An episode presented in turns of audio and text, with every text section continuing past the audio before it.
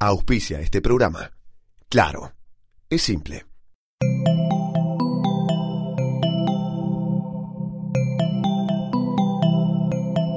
Estás escuchando Posta, Radio del Futuro.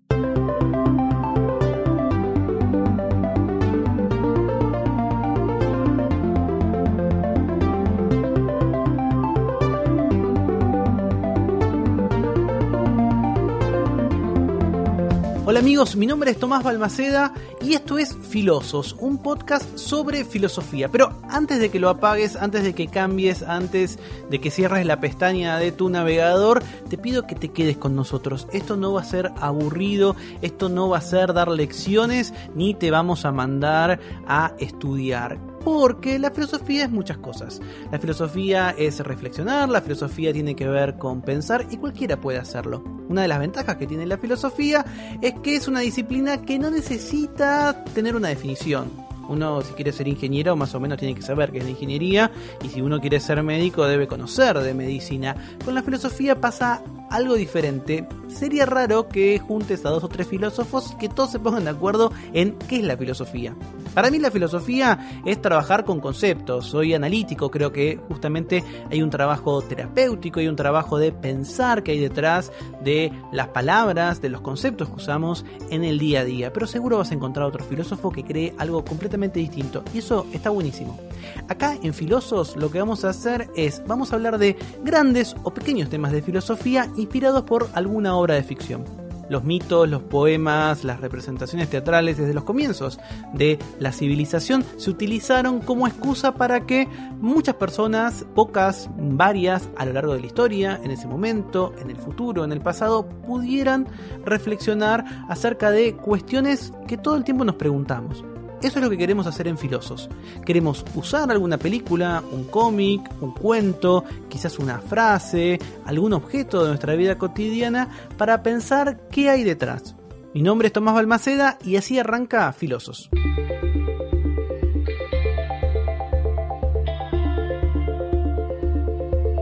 En este primer Filosos vamos a hablar sobre un tema del cual se ha discutido muchísimo.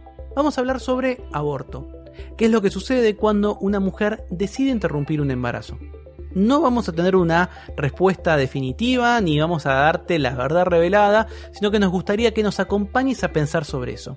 Vamos a inspirarnos a usar como puntapié inicial una película de 1996 que se llama Si estas paredes hablaran. Es una película que produjo y que se emitió por HBO, es quizás su telefilm más exitoso y básicamente muestra tres momentos históricos en una misma casa. Un mismo techo es el lugar para las historias de tres mujeres muy distintas que alquilaron esa casa en algún momento y que pasan por distintas situaciones. En 1952 hay una enfermera viuda que queda embarazada del hermano de su esposo muerto y que decide interrumpir su embarazo para justamente no generar un escándalo. Además, ella era un embarazo que no deseaba, fue accidental la concepción pero es una sociedad fuertemente antiabortista y eh, fuertemente puritana. De alguna manera vamos a ver cómo esta mujer, la actriz que la representa es Demi Moore, cómo se va enfrentando con distintas resistencias dentro de esa sociedad.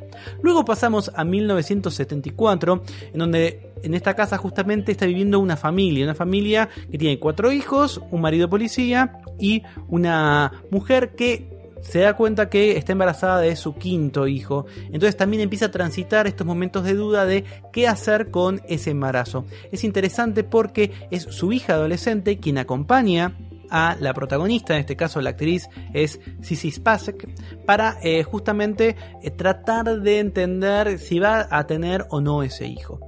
Por último, el último segmento dentro de si las paredes hablaran, si estas paredes hablaran, nos lleva hasta 1996, en donde una estudiante universitaria queda embarazada eh, de uno de sus profesores, con el que tiene una affair, él está casado, no quieren tener el hijo, el profesor justamente le da dinero para que vaya a una clínica a realizarse un aborto y eh, esta operación se da en el medio de un montón de protestas alrededor de la legalización legalización o no de la interrupción del embarazo.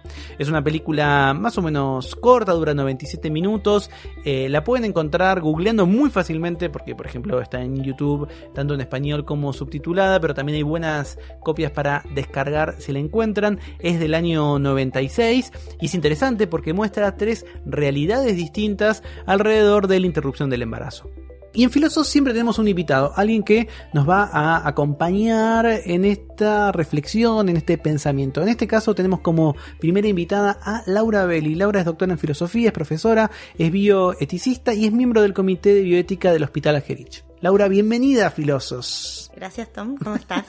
Bien, muy contento de que estés acá eh, para charlar eh, un poco acerca de un tema que justamente en el momento que estamos grabando es parte de un debate público, de un debate incluso que llegó al, Congreso de la Nación, que pasó por la televisión, una cosa bastante inesperada. Si esto se hubiese grabado hace dos meses, hubiese sido completamente distinto. Este podcast va a tener mucha vida. No sabemos qué va a pasar cuando se termine de, de discutir todo eso, pero es, es increíble realmente la, discusión acerca de la, de la, interrupción del embarazo, del aborto, siempre está esta idea del pro vida, pro choice.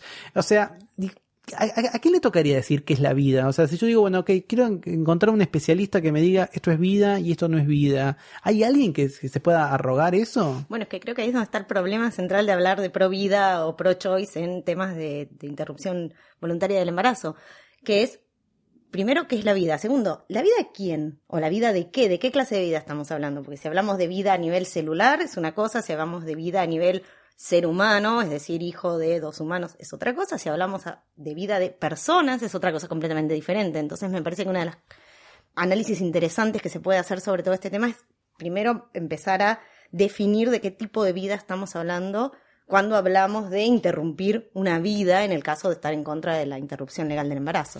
Y esa, esa discusión involucra, me imagino, a los científicos, que, tendrían que tener un poco de acceso. ¿Y por qué un filósofo eh, debería interesarse por eso? ¿Por qué alguien dedicado a la filosofía tiene algo para decir sobre eso? Primero porque tenemos cosas para decir de todo. la madre de la ciencia.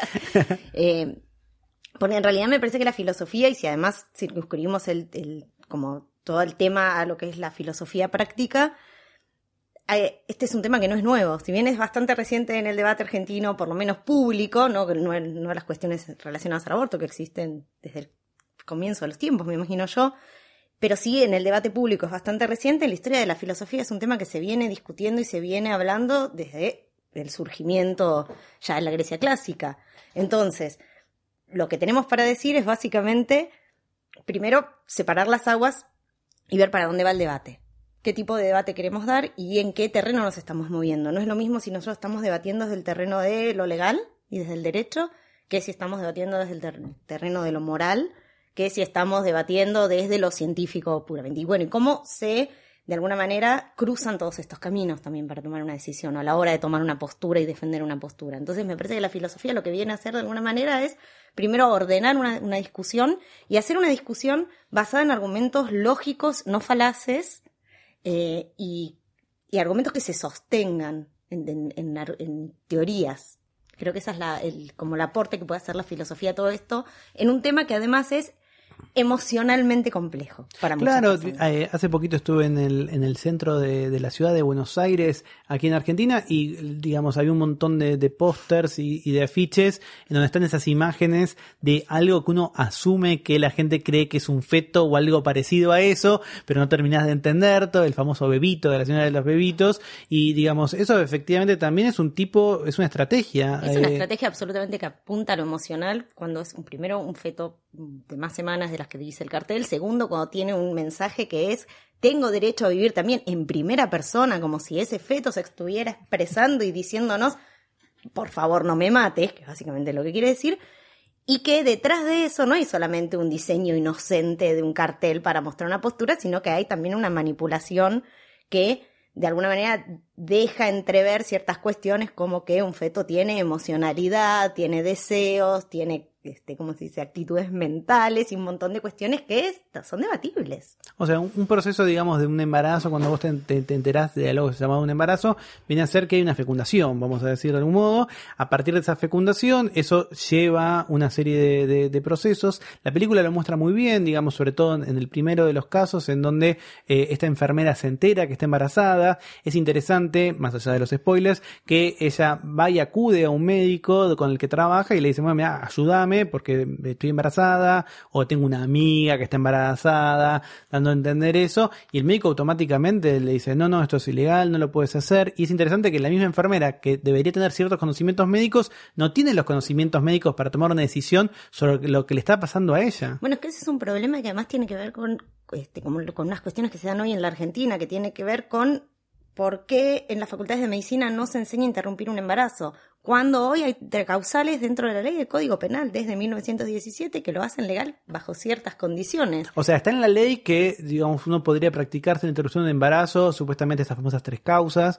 que están presentes y que en muchos casos la gente se olvida que están dentro de la legislación, no se cumplen en la mayor parte de las provincias de, Buenos Aires. Hace poquito, quizás tengamos eh, oyentes en este momento de Chile, hace poquito en Chile, hace unos meses en Chile, se, justamente se legisló eso y era interesante ver en redes sociales, incluso en algunos medios, como se decían, bueno, se legalizó el aborto en Chile como una cosa distinta a, y bueno, no, ni siquiera es que se legalizó, ni siquiera, y eso existe en la Argentina y está ratificado por la Corte Suprema. Completamente, además la Corte Suprema amplió como de alguna manera la interpretación de lo que es el Código Penal a decir que cuando entendemos por cuando hablamos de salud tenemos que entender la salud biopsicosocial, es decir, cuando un embarazo es no deseado y eso genera de alguna manera una carga emocional negativa en la mujer, la mujer también tendría derecho a interrumpir ese embarazo. Entonces vos decís que hoy las personas que mm. estudian medicina en la Argentina no saben cómo aplicar eso que la ley pide que sean capaces de aplicar. En muchas facultades se enseña que es ilegal en todos los casos,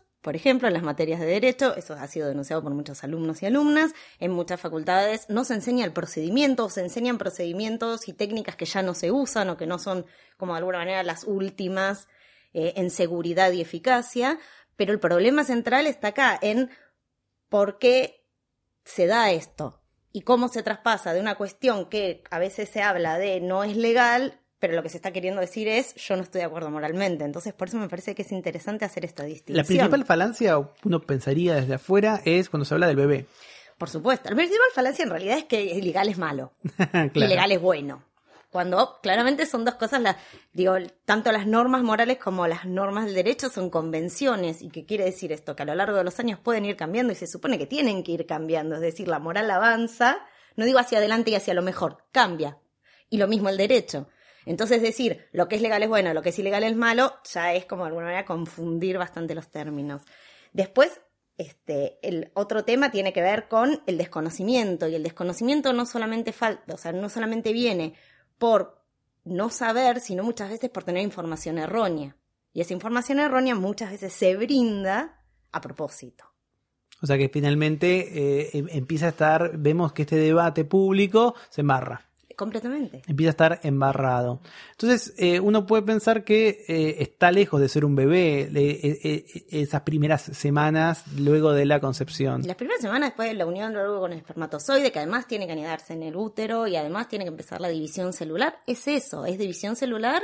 Si eventualmente de ahí, si sigue sin ningún tipo de interrupción, este, llegará un ser humano y hablamos de ser humano, todavía no estamos hablando de persona, que es como el tema más álgido de toda esta cuestión, ya vamos a llegar a eso, pero digo, hay un ser humano. Ahora, hasta más o menos la semana 12 no hay un desarrollo del sistema nervioso que permita de alguna manera que lo que ese este embrión sufre, sea procesado por el embrión como dolor, por ejemplo, una intervención. O sea, no, es que siente, es, esas famosas, yo fui a un colegio católico en los 90 y me acuerdo que nos daban eh, un librito en donde había una suerte como de aspiradora que entraba y un bebé que luchaba por su vida exactamente y, que, y, que le, y que le sacaban un pedacito y le sacaban otro. Y además como justamente digamos eh, era para adolescentes no se mostraba una vagina, o sea, era todo como un mundo, tipo el, útero era una especie de absolutamente separado de la mujer y eso también es una decisión como de alguna manera apelando a cierta emocionalidad de quien está recibiendo esa información.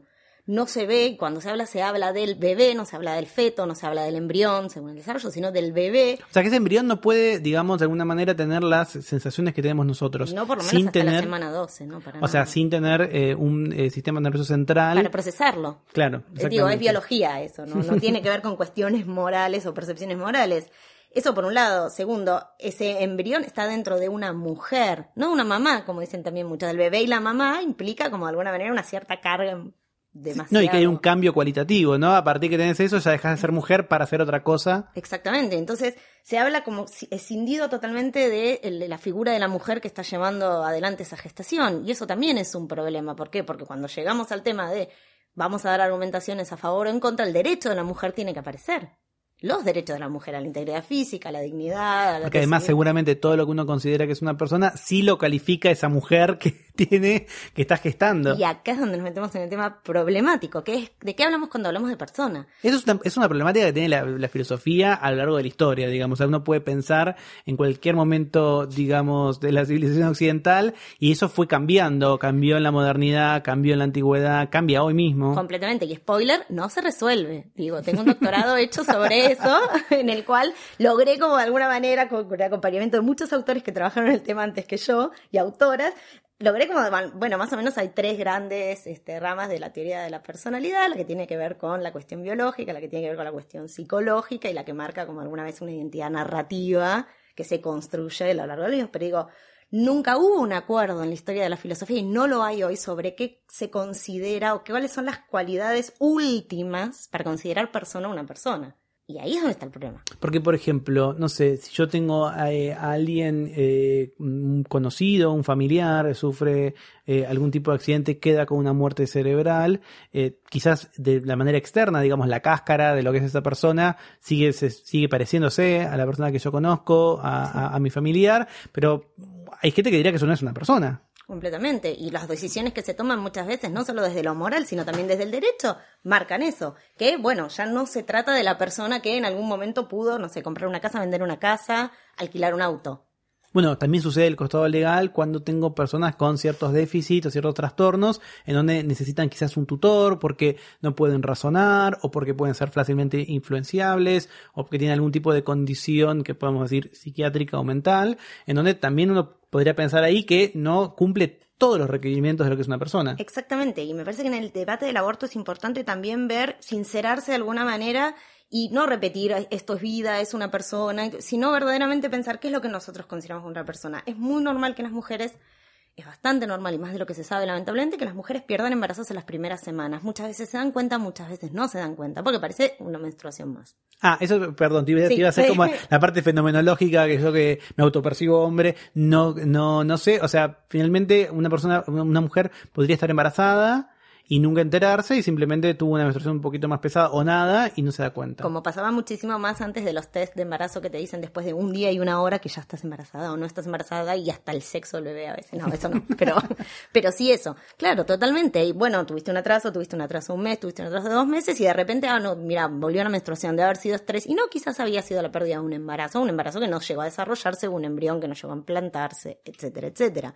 Entonces, ¿cómo son los ritos que nosotros tenemos en ese tipo de casos? ¿Cómo son los ritos que tienen las mujeres y sus parejas eh, cuando pierden un embarazo un poco más avanzado? ¿Se lo consideran de la misma manera como se pierde un hijo de tres o cuatro años? Digo, no, estoy, no es una argumentación esto, es simplemente un llamado de atención para ver de qué estamos hablando cuando hablamos de persona de un embrión de ocho semanas. Recién ya hablábamos de las diferencias legales que tienen eh, ciertas condiciones eh, psiquiátricas o mentales o físicas que hacen que alguien no pueda ser una persona en un sentido completo porque necesita un tutor o necesita, por ejemplo, la ayuda mecánica. Pensemos en este ejemplo que eh, decíamos de alguien con muerte cerebral que va a necesitar sí o sí la ayuda de un montón de aparatos para poder extender eso que podremos llamar seguir vivo. También podemos en otro podcast pensar Hablar de la eutanasia al Sí, final de la sea, vida. Si eso finalmente sigue siendo la misma persona, si no lo es. Ahora, ¿qué es lo que, es? digamos, eso también lo podemos pensar en, en muchos casos. Hace poco hubo uno eh, que, que circuló mucho en medios de ciertos eh, embarazos que por problemas congénitos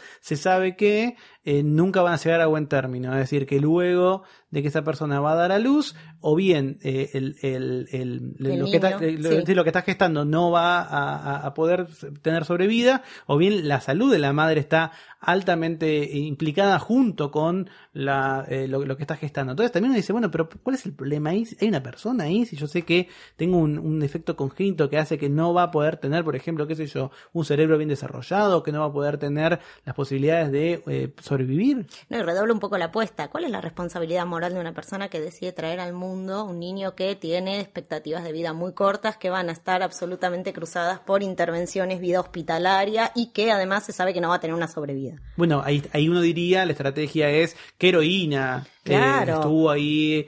y- Acompañó, y digo, ¿qué es lo que está, o sea, en quién se está pensando en ese lugar? Y eso también es interesante porque muchas veces se dice, se está pensando en el niño por nacer, ¿sí? Sobre todo los, los que están en contra de la interrupción legal del embarazo.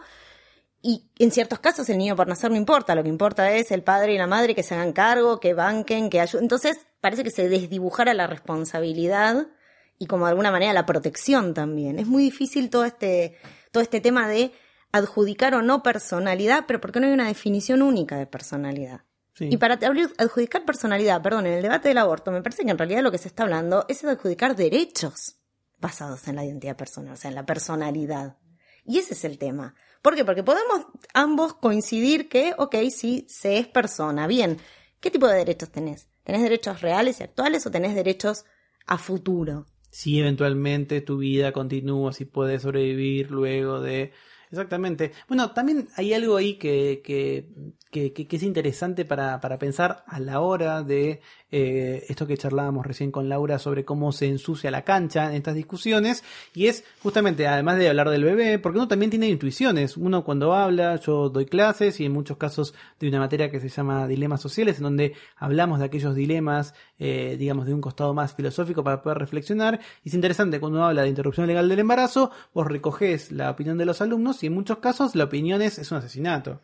Estás matando un bebé, o sea, esta idea. Y también surge la idea de que si sos madre, ya no sos, no estás a favor de la interrupción del embarazo porque hay un cambio. La película, que es un poco el, disparador de esto, si las paredes hablaran, también muestra en el segundo de los casos qué es lo que sucede con una madre que tiene una familia, que tiene una vida más o menos que uno podría decir que cumple ciertas normas, se encuentra con un embarazo no deseado, a una edad en donde quizás ya tenía otros planes o tenía otra cosa, y es interesante ver que no es que el hecho de que ya una vez que pariste o tu condición que charlábamos recién de madre por encima de mujer, te dice, no, tengo un nuevo instinto que impide que yo pueda hacerlo. Y ahí aparece entonces esta idea de que, ¿qué sucede con los derechos y qué es lo que efectivamente puede o no ser una mujer?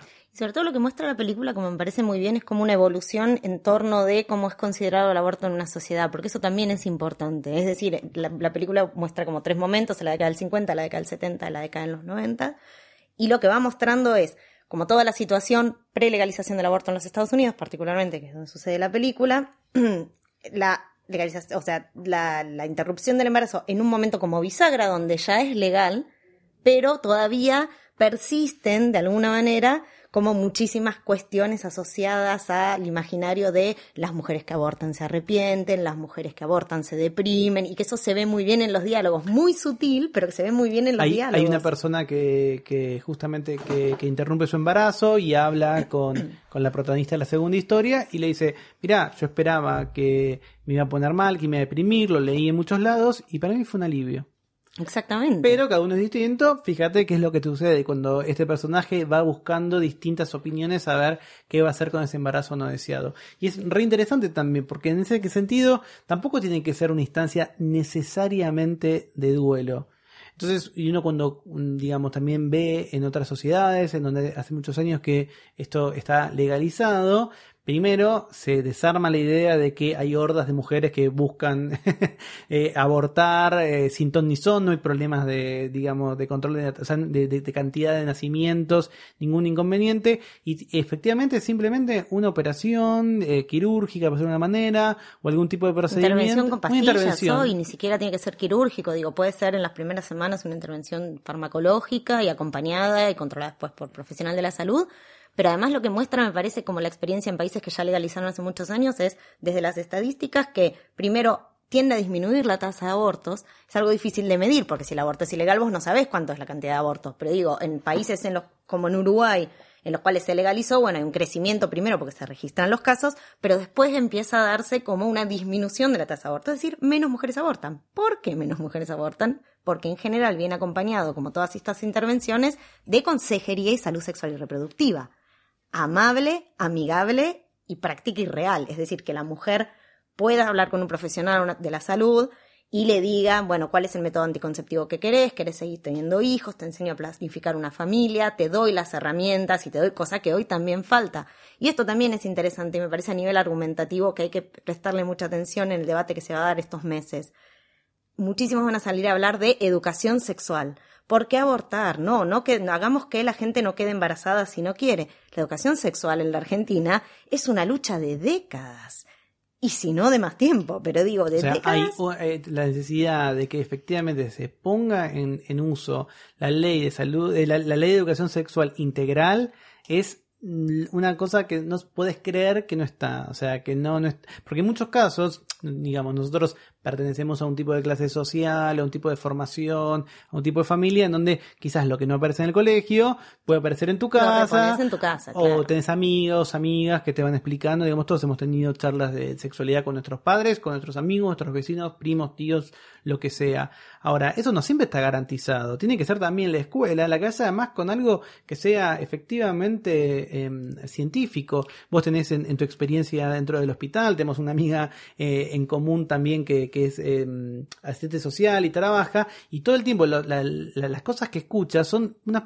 digamos, casi eh, leyendas urbanas, no, tal posición sexual te da uno, te da un bebé varón. Tal la primera menstruación no puedes quedar embarazada y eso es una de las explicaciones que aparecen constantemente con niñas jovencitas que vienen con un embarazo sin saber que están embarazadas porque absolutamente convencidas porque circula el mito de que en tu primera menstruación vos no puedes, o durante la menstruación, mientras estás menstruando, gente más grande, mujer más grande, pero además tiene que ver con esto. No hablamos, por ejemplo, de embarazos en personas trans. Y eso es algo que existe muchísimo. Total. No hablamos de embarazo, de embarazos en mujeres lesbianas, que probablemente, no siempre, pero probablemente se deban a abuso sexual. Entonces digo, incluso los que trabajamos estos temas tendemos muchas veces como a solamente circunscribirlo a mujer y decir, bueno, la mujer y el derecho a la mujer, pero también excede muchísimo eso. Y creo que tiene que ver mucho con la falta de educación sexual integral, que no tiene que ver pura y exclusivamente con anticoncepción, como se piensa muchas veces, o el aparato reproductor masculino femenino en la clase de biología, sino que tiene que ver también con consentimiento, buenas prácticas, respeto al otro, respeto a uno mismo, y ahí entra, y ahí debería recién entrar método anticonceptivo, no hay mejor o peor método anticonceptivo, se tiene que evaluar según la persona, y un montón de cuestiones que se tienen que dar para que uno pueda evitar los embarazos no planificados. Ahora, incluso si lográramos todo eso, de ninguna manera se anula la necesidad de la legalización del aborto la despenalización, sin lugar a dudas. Digo, que, una mujer pueda ser penalizada y encarcelada, como en el caso Belén, que es bueno, uno de los casos más conocidos, que estuvo presa varios años hasta que lograron sus abogadas y el movimiento mujeres, este, como se dice, que un juez revisara de nuevo, una serie de jueces revisaran de nuevo la causa y saliera libre, acusada de interrumpir el embarazo cuando llegó con una emergencia obstétrica al hospital. Nada más. Los médicos dijeron, este aborto fue inducido, sin ningún tipo de pruebas, presa. Llamaron a la policía. Digo, hay una serie de violaciones a, la ética profesional en todo ese caso que son, pero aberrantes. ¿Y qué es lo que hace? Ejemplifica. Hace que una mujer, si tiene una, si interrumpe su embarazo en la clandestinidad, no quiere ir a un centro de salud con hemorragias o con algún tipo de problema por tener miedo a quedar presa. ¿Y eso qué hace? Hace que más mujeres mueran. Digo, es todo un círculo vicioso que no se ve muchas veces en todo esto. Exactamente. Acá en Filosos lo que decimos siempre es, estamos tratando de dar más preguntas que respuestas. Estoy seguro que vos que nos estás escuchando tenés tu propia posición. Lo charlábamos eh, al comienzo del podcast. La idea es que si tenés alguna creencia, si tenés algún convencimiento, lo pongas en crisis. Por lo menos escuches otras opciones. ¿Qué sucede, eh, Lau, ya para cerrar, con eh, la, la fe, la religión? Estoy seguro que mucha gente va a decir, no, mira, para mí existe vida desde que un espermatozoide se une con un eh, óvulo porque eh, lo dice una autoridad religiosa, por ejemplo, el Papa o mm, un pastor. A mí particularmente me encanta este tema por esto. Primero, las fes y las religiones. Y eso es fantástico. No todo es catolicismo. Entonces también hay que empezar a pensar en qué es lo que dicen las otras religiones, porque hay muchísimas religiones que permiten la interrupción del embarazo, por lo menos hasta cierto, este, como se dice, desarrollo del, del embrión feto. Sí, perdón, perdón, Sí. hacemos un paréntesis. Sí, también tenemos que pensar eso, que la interrupción del embarazo, nadie piensa que tiene que ser a los ocho meses y tres semanas, ¿eh? De ninguna O sea, manera. Creo que en ningún país del mundo, salvo que haya eh, algún tipo de incompatibilidad de la, con la vida del feto o un Pero si riesgo no te directo a la vida la- de la madre, claro. Claro. Digo, no es que sucede, no es que una mujer dice, ay, mira, estoy siete meses de embarazo, pero quiero Europa, no me dejan subir al avión, quiero abortar. No sucede eso, digo, ni acá ni en Noruega. Sí, o sea, porque aparte está esta idea de, viste, la, la, la, la mujer panzona, ¿no? Como que ya está, no, no, no, ni, ni te das cuenta que hay una panza. Es posiblemente que nadie se haya dado cuenta que está Por embarazada. supuesto. Y no solo eso, la otra cuestión interesante que no trajimos, pero que sí es que el aborto no te obliga, la legalización del aborto no te obliga a abortar, no obliga a ninguna mujer a abortar. Es decir, la mujer que está en contra de la práctica no va a ser obligada nunca a llevarla adelante. Pero la mujer que decide sí interrumpir un embarazo va a tener derecho a hacerlo en un lugar seguro y que sin que su vida corra riesgo. Entonces, volviendo a lo de la religión, vos decís, bueno, hay más religiones que solamente la católica. Y dentro de la católica, que eso a mí me parece un hermoso trabajo el que hacen las de católicas por derecho a decidir, son un grupo de mujeres que muestran que hay ciertas interpretaciones de las escrituras y de ciertas encíclicas que muestran que la interrupción legal del embarazo es una opción válida para las mujeres católicas y que igual hay un perdón para las mujeres católicas. Y es súper interesante porque también lo que pone en juego es esto. Bueno, ¿a quién tomamos como autoridad máxima? Tenemos una autoridad máxima porque el que ha hecho de alguna manera estudios a lo largo de la historia del catolicismo puede ver cómo la religión ha cambiado de opinión En un montón de, En un montón de cuestiones. Digamos, entre que se descubrió América y se, se decretó para la religión católica que los indios descubiertos en América eran personas, pasó casi un siglo, porque fue un hecho tan novedoso que decían, pero bueno, son hombres, no son hombres, son bestias, son animales,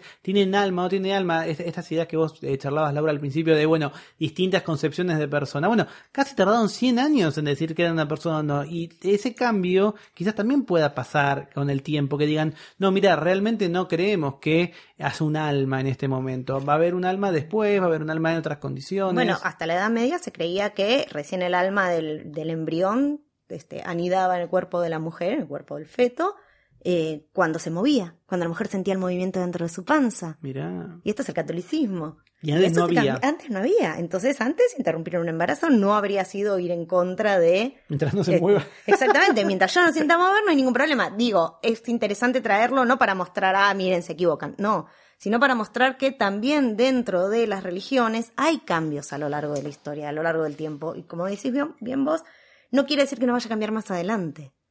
No sé, el Papa nos dijo hace poco que los ateos este, no necesariamente se les niega el cielo. Bueno, eso es un cambio y es interesante también. Entonces, digo, se puede como de alguna manera pensar en una idea de este, aceptación, pero si no llega a pensarse de esa manera, no importa, las mujeres que profesan y creen la religión católica no tienen por qué sentirse obligadas a interrumpir un embarazo. De eso no se trata, se trata de poder elegir.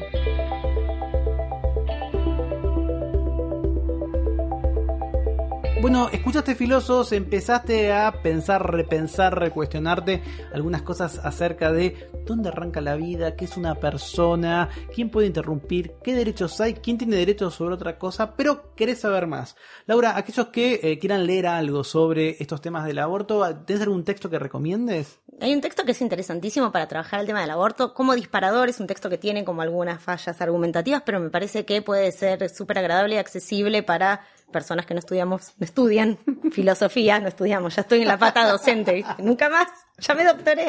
No, que, que no estudian filosofía y sin embargo es interesante de leer eh, y les recomendaría que en realidad buscaran una parte del texto que es el argumento del violinista de Judith Jarvis Thompson, que es una filósofa y que hace una analogía muy interesante a partir de un experimento mental que no lo voy a spoilear, eh, sobre la permisibilidad y la obligación, o sea, la permisibilidad de este, interrumpir el embarazo o la obligación de llevarlo a término. Se llama El argumento del violinista, creo que hasta está en Wikipedia. Digo, Sí, pueden o sea, entrar por Wikipedia. Googleando, nuestros oyentes son muy googleadores, van a encontrarse con todo. Y hay algún, digamos, vos eh, sé que trabajás también con eh, más chicas acerca de justamente de distintas disciplinas, eh, el, el- el peso de la mujer y estos cambios, y me contabas eh, fuera del aire que hay un especial basado en esto. Nosotros en Economía Feminista, que es una asociación que trabaja este, principalmente para la difusión de los derechos de las mujeres y especialmente como mostrar la importancia de eh, aplicar perspectiva de género en la toma de decisiones en políticas públicas.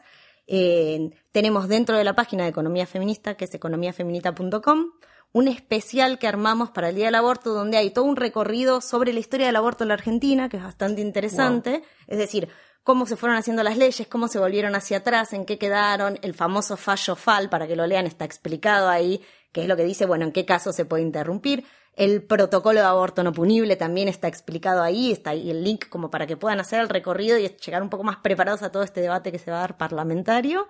Eh, y también está en otra de las notas muy bien descrito, y esto sí lo recomiendo que lean el caso Belén, que es uno de los casos más recientes en la Argentina, que lo mencioné antes este, en nuestra charla, pero que es interesante como ver cómo intervienen muchas veces en estas decisiones este, judiciales cuestiones que tienen que ver más con la percepción individual de quien, del juez que efectivamente con lo que la ley dicta o manda. Entonces, me parece que es piola también como para empezar a ver qué argumentaciones se usaron, qué argumentaciones se dejaron de lado, como para este, fallar a favor y en contra de, de toda esta cuestión. En Filosos vamos a ver de todo, tenemos un montón, un espectro muy amplio de problemas filosóficos. En este caso nos topamos con un tema que está, en el momento que lo estamos grabando, candente en la opinión pública, así que está buenísimo que vos también puedas formar tu opinión de una manera razonada, de una manera fundamentada. Te estamos dando las herramientas para que vos lo pienses y que vos creas algo. Si querés eh, compartir tu opinión, eh, discutir con algo, o buscanos en redes, que vamos a estar ahí charlando eh, y tratando de compartir a ver si entre todos llegamos a eh, avanzar un poquito y pensar sin prejuicios. Muy bien, Laura, muchísimas gracias por, por nada, haber compartido estas ideas. Eh, la gente que te quiera buscar eh, eh, en redes, en Twitter, ¿cómo te? Ah, Laura F. Belli, de larga E, L, L, I. Síganla porque además comparte muchos links interesantes, siempre hay muchos debates que uno se imagina eh, que son solo locales. Para mí lo que me gusta de la cuenta de Laura es que le da esa dimensión global de ver en todos lados en donde estamos discutiendo a veces las mismas cosas, a veces un poquito más adelantados, a veces un poquito más atrasados. Pero muchas gracias por ser parte de Gracias Filosos. por invitarme. Mi nombre es Tomás Balmaceda y esto fue Filosos, problemas de filosofía verdaderos inspirados en la ficción. Los dejo pensando hasta el próximo episodio. Auspició este programa. Claro, es simple.